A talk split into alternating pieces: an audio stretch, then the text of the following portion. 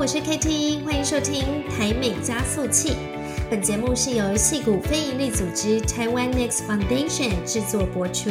是一个跨领域、跨世代、跨国界的全方位 Podcast 节目。我们的目标是帮助台湾人才、企业与新创落地美国。台美加速器邀请你一起台美连线，创造台湾影响力。洪维 Wan，现为 HYTC 会计师事务所会计师，台美会计师协会副会长，前正大南加州校务会会长，还有中华民国台湾侨务促进委员。那 Wan 呢，在税务还有会计上有超过十五年的工作经验，其中包含了七年在全球四大会计师事务所 KPMG 台湾。哦，对于台湾还有美国的双边税务还有会计有非常多的实务经验和资源。那他的粉砖呢，宏伟会计师美国税务笔记里面有非常多关于呃台湾还有美国税务的这个分析比较哦哦，大家可以多多的去了解。好，我们今天呢要介绍今天的这个来宾，Wen 宏维会计师哦。那这个洪会计师上一集有来到我们的节目，谈到很多就是企业。在美国设置公司的迷思以及要点哦。那今天呢，这个 Wen 他来到我们节目，要来谈谈个人的税务上面的一些专业知识，包括迷思，还有一些呃，你必须要注意、一定要听的重点。Hi Wen，我们又见面了。Hi Kitty，好，呃，各位听众大家好，很开心今天有机会，对，可以跟大家讨论一下个人税的部分。对，然后呃。首先呢，我们要先这个关注一下，Wen 他有一个非常棒的粉砖，常常在 Facebook 上面为大家示意哦，也是我们在加州非常有名的会计师，要不要介绍一下？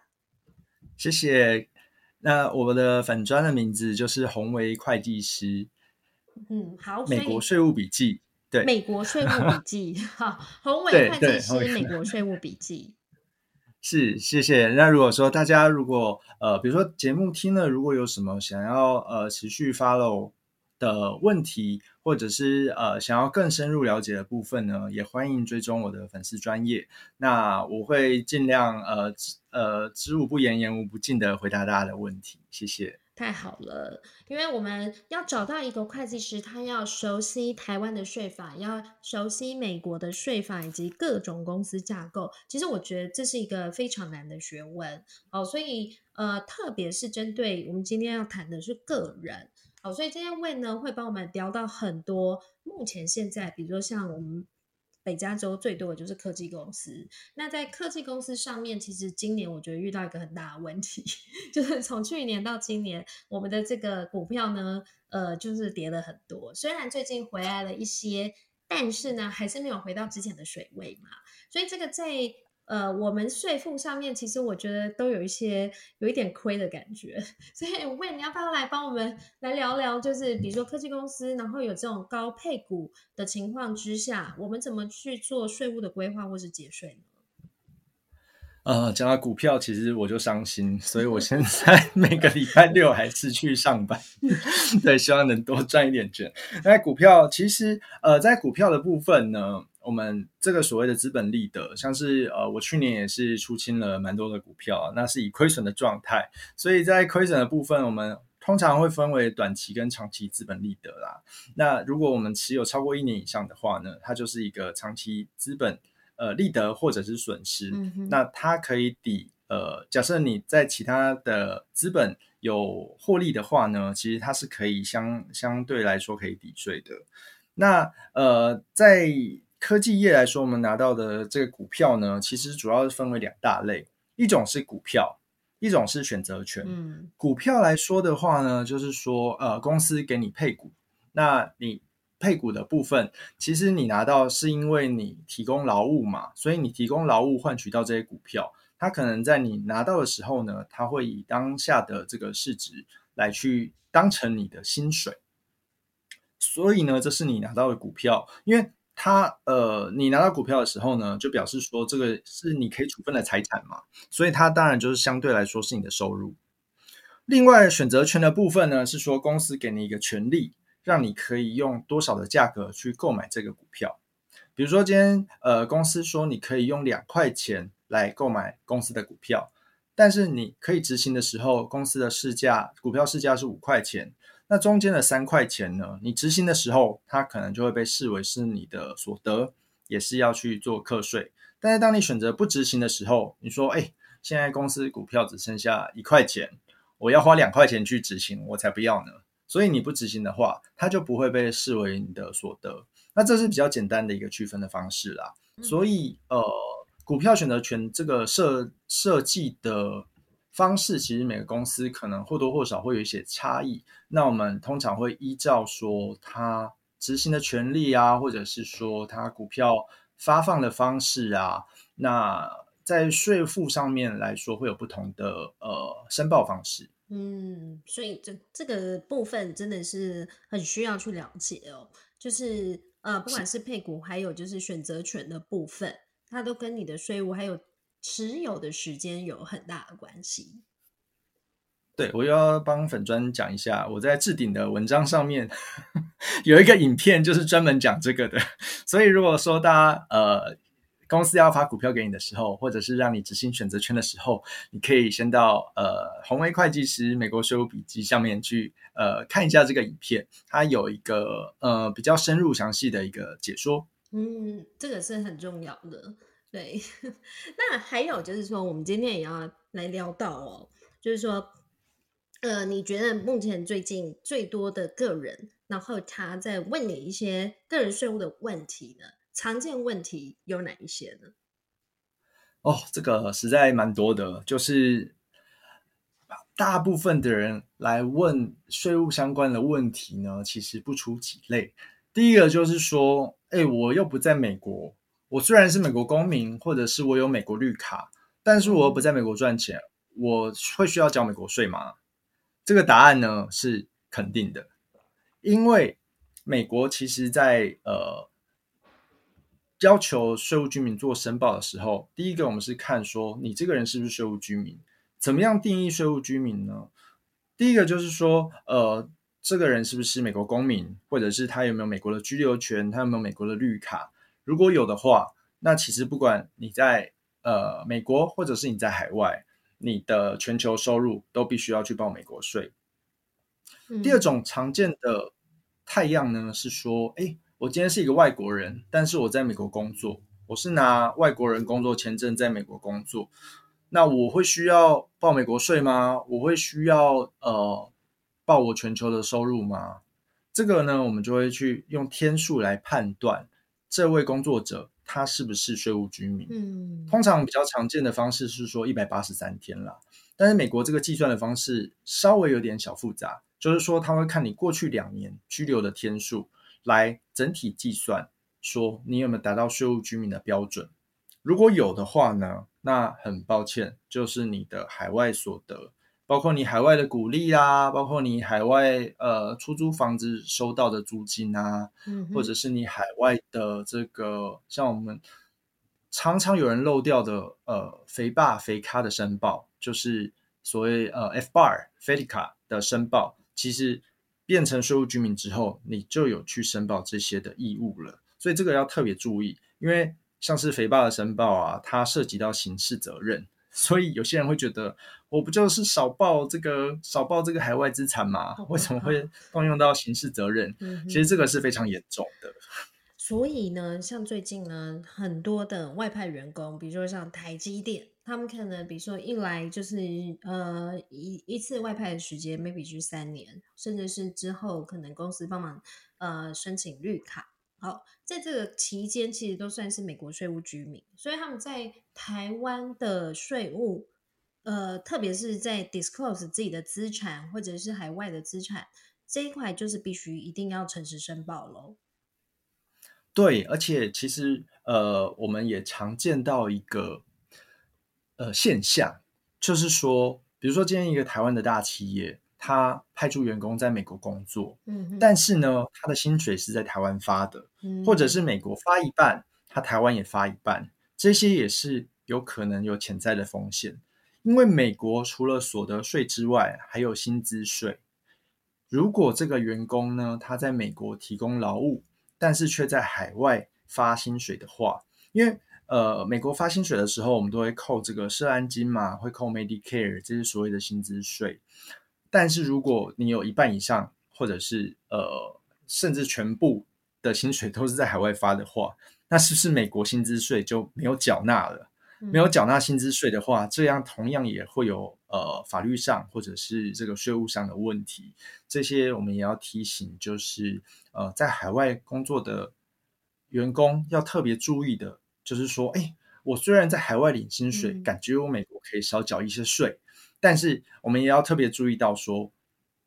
这个美国薪资税的部分，我们千万不能漏掉了。不然，在美国可能也会有被被查处到的话，也会有呃严重的法则。嗯，然后还有一些现在如果是外派的员工哈，通常公司除了在美国给他薪资之外，他会补助车子、房子、教育费。那这些需要报税吗？然后美国政府会课税吗？这些部分呢，其实呃，我们可以看到呃，美国有关 fringe 的规定，就是所谓的职工福利的规定。那有些部分呢，像是呃，公司如果提供这个住处，或者是帮员工付这个租金啊等等之类的，这些呃，如果大家手上有 W two 的话，也就是美国所谓的薪资单，我们可以看到第一栏、第三栏跟第五栏，因为有些所得会被视为是应税所得。在第一栏，但是在第三栏，它在计算这个社会安全税的时候呢，它又有不同的标准。有时候我们会发现说，哎，第一栏的收入跟第三栏怎么会有些不一样呢？因为第三栏它可能会外加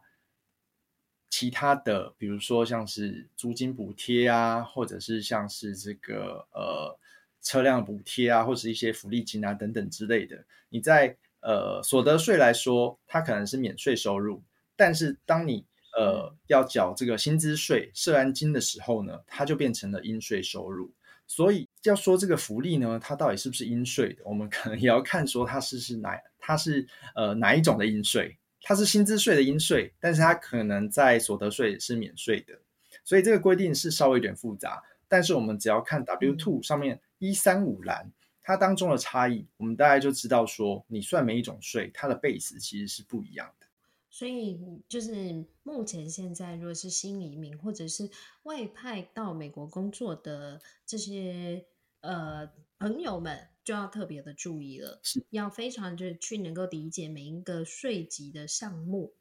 才会。呃，有不会去有遇到这个法规的问题哦？是。那我们刚刚讲到新移民的部分，是新移民的部分是指说目前现在刚刚移民到美国的人吗？呃，其实或者是说呃来到美国工作的人，那他如果在身份转换上，身份转换像是税务居民。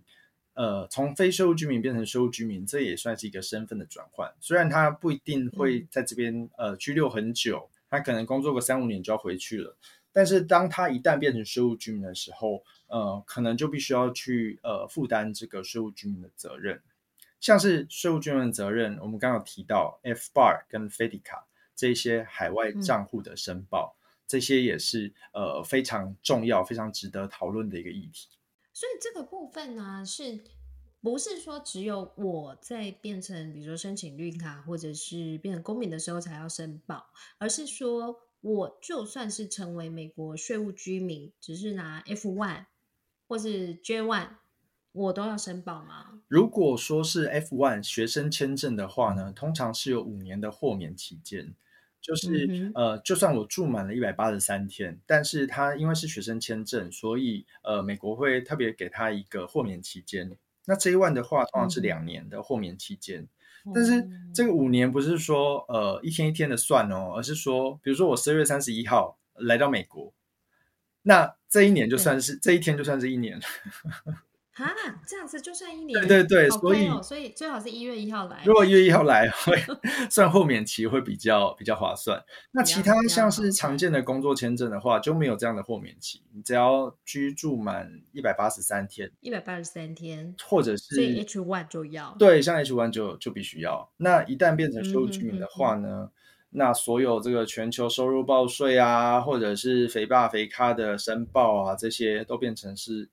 这位呃员工的义务，所以他就变成说，那揭露的部分有哪一些呢？比如说自己在台湾的现金，在台湾的房产，或者是比如说你在台湾已经有公司，你是股东，好，或者是股票，这个部分有哪一些东西是必须要诚实揭露？嗯还是还是全部其实都要？其实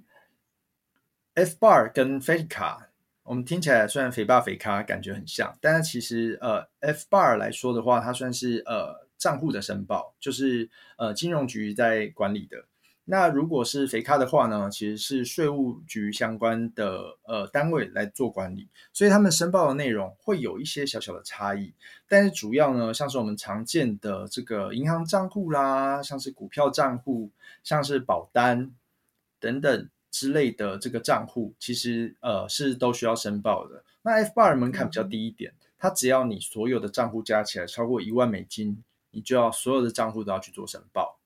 但是呃，肥咖的话呢，它的门槛稍微高一点。如果你居住在美国，那一个人是五万块以上，你就要申报肥咖。如果是夫妻合并的话呢，那就是十万以上去做申报。但是做在海外的话呢，这个上限又再调高一些，可能是二十万以上，你才会需要去报肥卡。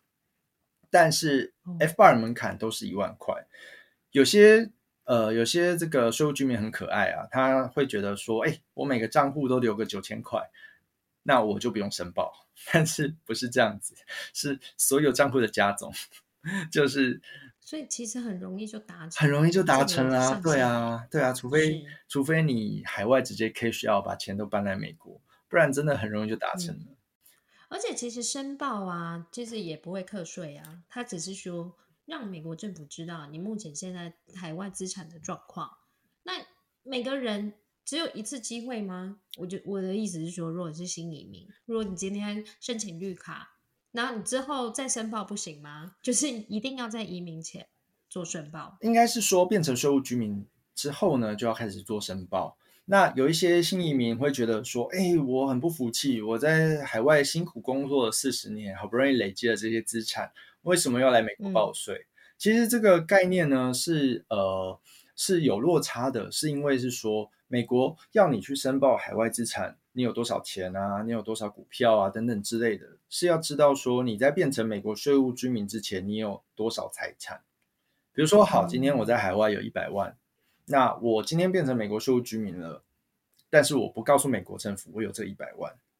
等到有一天嗯我有两百万了，美国政府会说，哎，你这两百万都是变成美国人之后你赚到的，才对对。但是如果你之前有申报的话呢，你之前有申报一百万，美国政府说好，那你既然有申报的话呢，那只有多出来的一百万我才要跟你课税。但是你之前你变成税务居民之前的，我不会跟你课税，我只是要知道你之前有多有钱。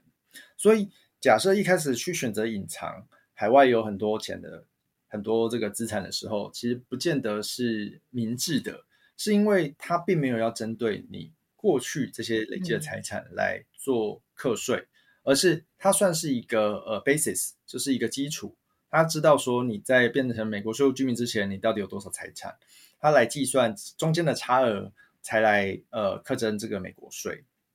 嗯，另外，刚才所以前面的嗯诚实申报很重要，对那你就会变成你的税级的基础就会很高。是啊是啊，但有一个例外，像是呃贵金属啊，或者是像是这个不动产，其实是不需要申报呃肥巴肥卡的。哦，真的？对，为什么？诶好想知道。其实法规是规定说这些是不用去申报，但是如果比如说今天你在海外有一栋房产，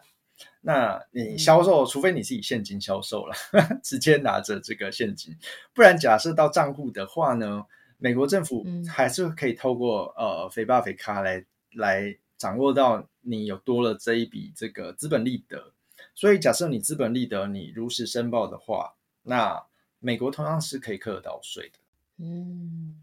所以如果不申报的后果，第一个就是我们刚刚讲到，你就变成你没有那个 tax deduction，就是你没有办法减免你那个诚实申报的那个部分，你的税级的课税的基础就会很高。然后第二个呃就是你可能会有违法的问题，那有可能会会怎么样呢？哦，对，就是呃，其实它也不是说去抵税，而是说它算是一个考量的基基准。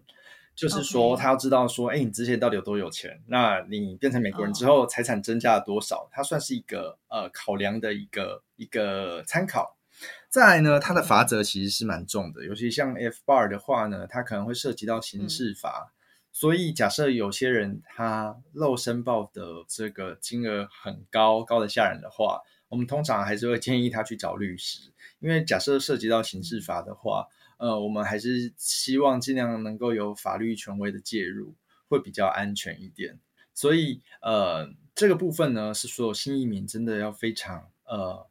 非常去注意的一个一个规定。所以我，我以前一直以为是说，哦，我今天真的是要办移民，比如说申请绿卡，我可能才要注意这个部分。但是我今天听到问讲说，只要是税务居民都必须要注意，就我真的有惊了一下。是，尤其像是呃漏申报的话，它甚至有可能会罚款罚到百分之五十，所以一半的财产没收、欸，哎，这真的是很惊人。所以也就是说，如果我现在只是一个外派的员工，我在美国，比如说五年的时间，如果我没有申报或是诚实的呃告诉他我之前在来美国之前在台湾的财产，如果被他查到，我就有可能就是要被加重处罚。有可能是啊，是啊事情？是，而且好恐怖他会要求哦你也补报过去的这个年份。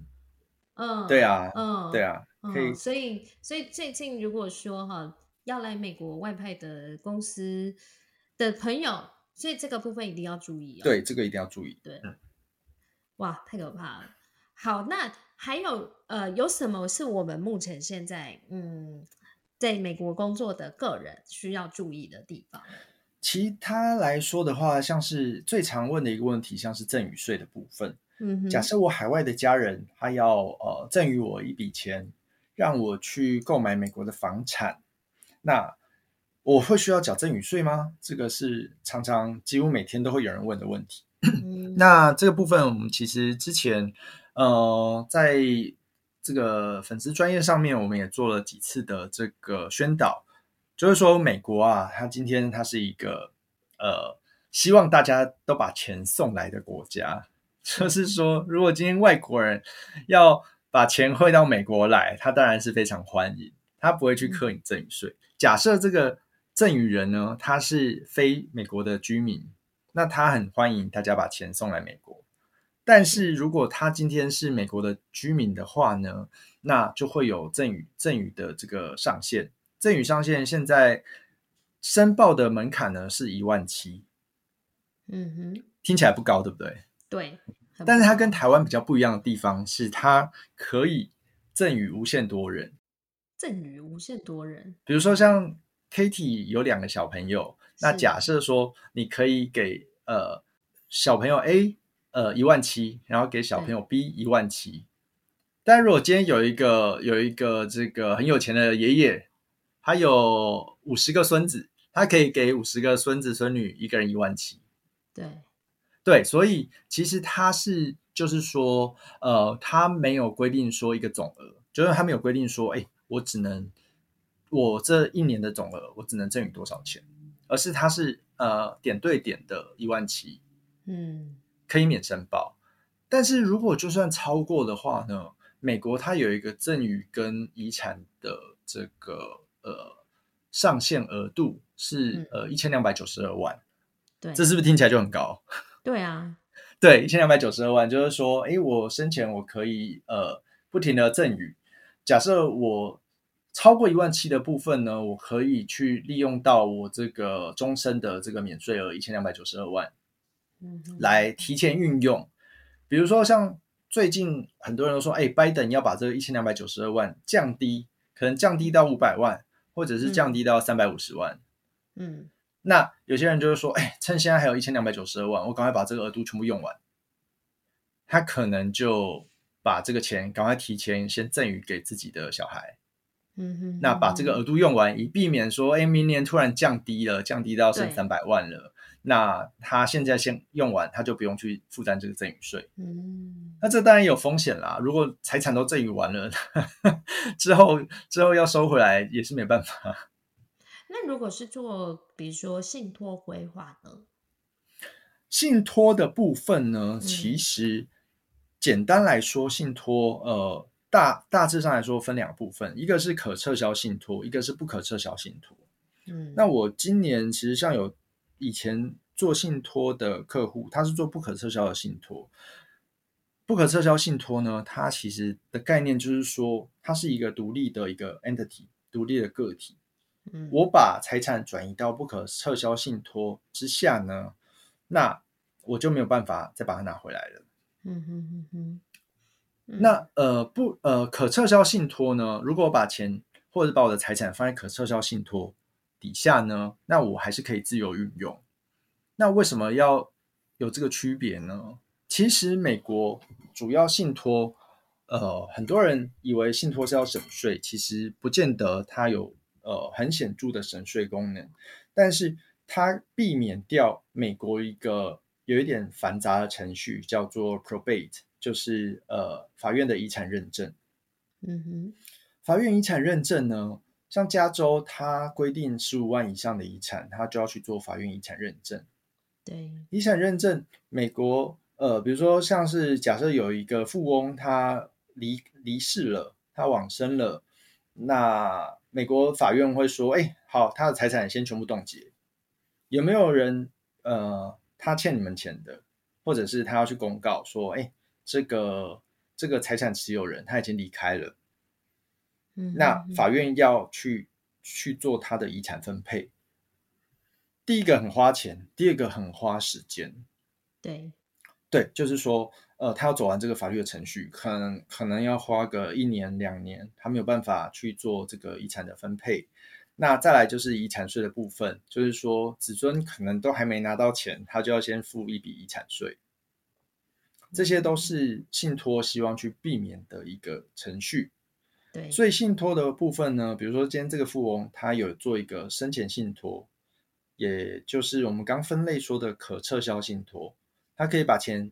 放进去，也可以依照自己的意愿把钱拿出来。如果有一天这个富翁他离世了，那就按照他生前设立的信托去分配这些财产，嗯，就不用去特别还要经过法院的认证程序。那不可撤销信托呢，就是另外一种形态。不可撤销信托，你可以把它视为是一个一个公司。那这个富翁他可能生前利用他的这个遗产免税额一千两百九十二万，他把这个钱全部放到不可撤销信托里面，等于是赠与给另外一个个体，对，他就不能拿出来喽。那如果他之前欠人家钱，人家也不可以对他放到不可撤销信托里面的财产去做主张，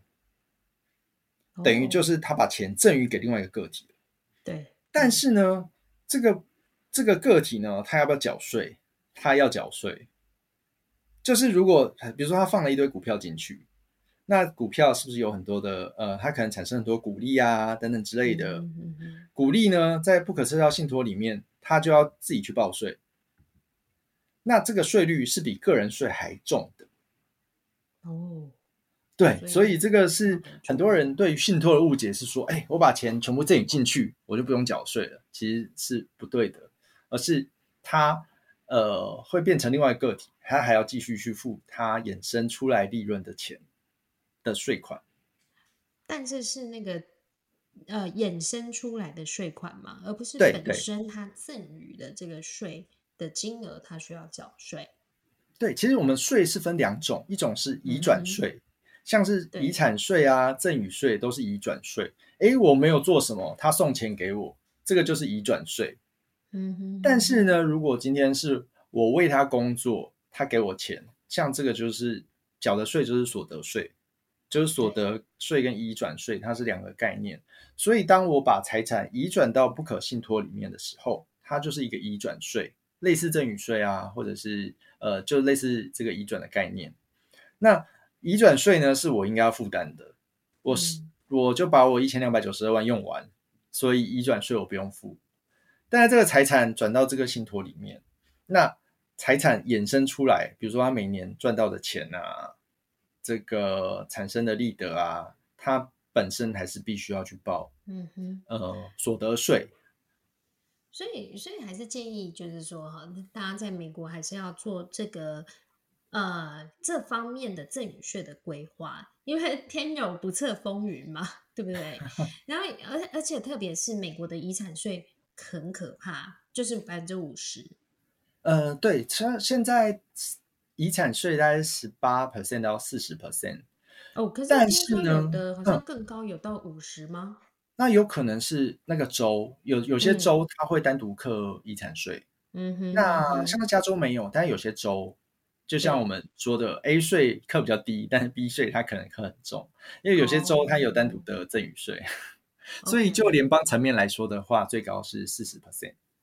联邦是四十 percent，但是你还要再加上州的遗产税吗？对，这就是说看呃这位呃这位遗产被继承人他是居住在哪个州，他可能州会有额外的州遗产税。所以有可能，比如说你是最高的税级是 federal tax 是百分之四十，然后如果你是州税的话，可能又有百分之十，加起来就有百分之五十，对对，这是有可能的。好恐怖哦！所以，所以你知道，嗯在美国就是大家都要做好就是遗产的这个规规划，就是事前的赠与或是信托，这个是很重要。其实还有更恐怖的，哪有更恐怖了？就是我们有时候看到一些案例，他是是在海外工作，比如说他在呃海外为美国的公司工作，那美国公司是不是会有有些美国公司会分分配股票给他到他美国的嗯账户？比如说今天一位台湾人他在台湾为美商公司工作，那美国公司很大方，每年都给他配股票，他可能累积了很多的股票，但是如果他不小心往生了。嗯，美国的财产，他在台湾的家人要怎么拿回去？对呀、而且呢，美国的呃美国人或者是美国定居者的遗产税的免税额是一千两百九十二万，但是对外国人来说只有六万，只有六差万所以假设他有一百万的在美国的遗产的话，对，减掉减掉这个六万块六万，还有九十四万，可能会课到百分之四十的税。而且他海外的家人可能要把这个税款缴清之后，他才可以把美国的财产给移转回来。好可怕。这个程序要花很多很多的时间。嗯，因为今天你想想看，如果你是美国政府，今天呃你有你有一些财产，突然有一个外国人来说，哎，这个财产是我祖先留下来的财产，我要把它拿到国外去。你如果是美国政府，你会说你是谁？我怎么知道你是不是真的继承人？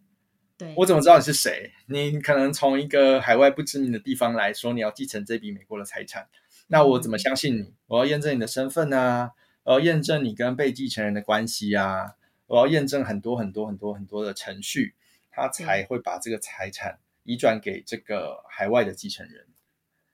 所以，我们嗯一再呼吁，比在美国要做好遗产税规划更重要的是，如果你是外国人，那在美国有庞大的财产的话，那更需要去做这个规划，更需要去做这个呃事前的一些法规的了解，以及呃可能发生状况的一个应应。不然，美国政府嗯可能扣着这个海呃，可能扣着这个被继承人在美国的财产，不肯还给真正的继承人。嗯，所以像这个部分呢，我们是要找会计师，然后还是要找律师呢？其实，如果说税务律师或者是会计师，对于这部分应该都有一定程度的了解啦。对，那最重要的是说，我们要先了解这个法规的运作的情况。这个不像嗯是去 ATM 领钱一样，说，哎，这个财产是我的，我就可以很轻松的拿回来。其实要走过的程序非常的复杂。没错，没错，因为哦，像之前那个台硕集团嘛，嗯，对，就是是这个问题嘛。是啊，是啊，对，所以，所以我我我觉得，当然，呃，可能有人会觉得说，啊，这个是那个富翁啊，那种财阀 可能才需要面对的问题。但是我我觉得，一般其实像我，我们就常常会跟同事啊、朋友在讨论，就是所谓的，就是应该算是生前信托嘛，哈，living trust，像是这个部分就是包括你的整个。呃，包括你的赠与啊，你怎么把你的钱做一个分配，要分配给受益人，受益人是谁哦，以及就是呃，比如说给孩子的话，那孩子要到法定年龄或者几岁的时候才可以使用这笔钱，其实都会有非常严格的规范啊。是啊，是啊。是，所以我，所以我就觉得说，在美国，不管是税务啊，或者是刚刚就是呃问一直提到的赠与税以及遗产税，这个都是要非常的提早规划，而且自己本身也要非常的清楚哦。那除了我们刚刚讲到说这些呃。我们刚刚讲有一些新移民啊、外派员工啊，还有个人的股权、股票的问题，然后赠与税问题之外，有一些人他其实还有一些房产的投资嘛。那像房产的投资，通常我们可能会有出租收入啊，或者这些。一般来讲，其实有的人也会适合公司来做节税或者是保护自己资产的目的。那这个部分，问有没有可以建议的地方呢？嗯，这个。房产的部分呢，我们通常就是看，呃，在个人申报的时候呢，是可以在 Schedule 一里面去做一个呃房租收入以及房租费用的抵减。所以呢，设立公司来管理房产呢，主要不是为了省税，因为其实在个人税的税表当中，我们就可以去做这个呃费用的抵减。那像是折旧费用啊，像是管理费啊、清洁费啊等等之类的，这些其实。在一般的个人税表当中就可以抵税，只是呢，有些人他为了要呃区分风险，